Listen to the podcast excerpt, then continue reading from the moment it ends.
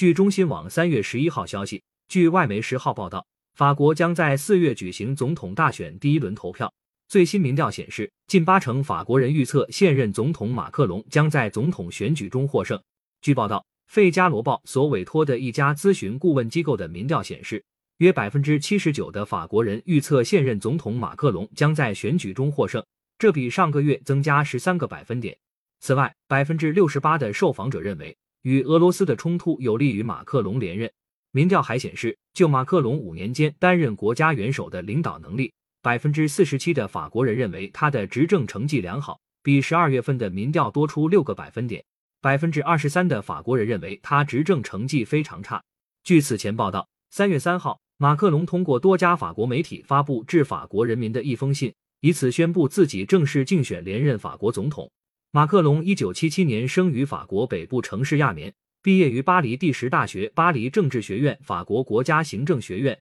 曾担任法国总统府副秘书长、法国经济、工业和数字事务部长等职务。二零一七年五月，马克龙当选法兰西第五共和国第八位即第十一任总统。感谢收听羊城晚报广东头条。